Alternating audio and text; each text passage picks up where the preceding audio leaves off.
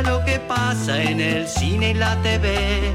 El mundo del espectáculo se pone a sus pies. Lula, Lula, Lula. Bueno, eh, como todo día martes, me encanta porque me han dejado sola. Así que estos dos compañeros que tengo a mi alrededor se fueron y me dejaron sola. Pero bueno, eh, en este día martes, día de documental, eh, vamos a hablar de un documental, no voy a hablar hoy de cinear, ningún documental argentino, sino que es un documental que me llamó mucho la atención y que se llama La Niña de la Foto.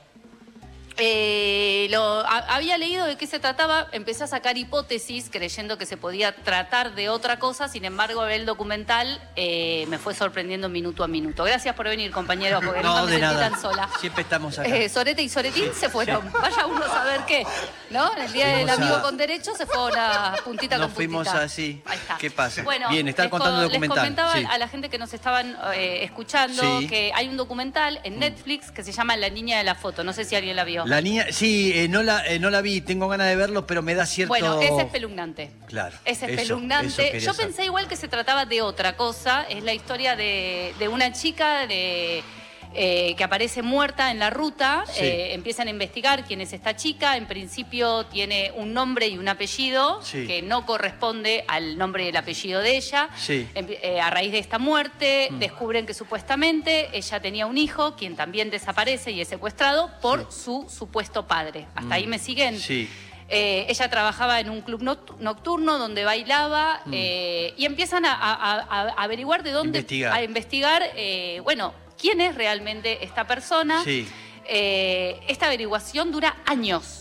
Personas que sacan libro, eh, policías que se retiran del caso Sí. porque ya le llega la jubilación y nunca pueden llegar a averiguar quiénes son sus padres biológicos y Mm. cuál es su nombre y su apellido de esta persona. Sí. Y en el medio un, un niño que desaparece, eh, que es secuestrado por el supuesto padre biológico de, de esta persona. Ajá. Eh, es espeluznante todo lo que va pasando. Sí. Eh, este hombre, quien dice ser el marido, Sí. se escapa.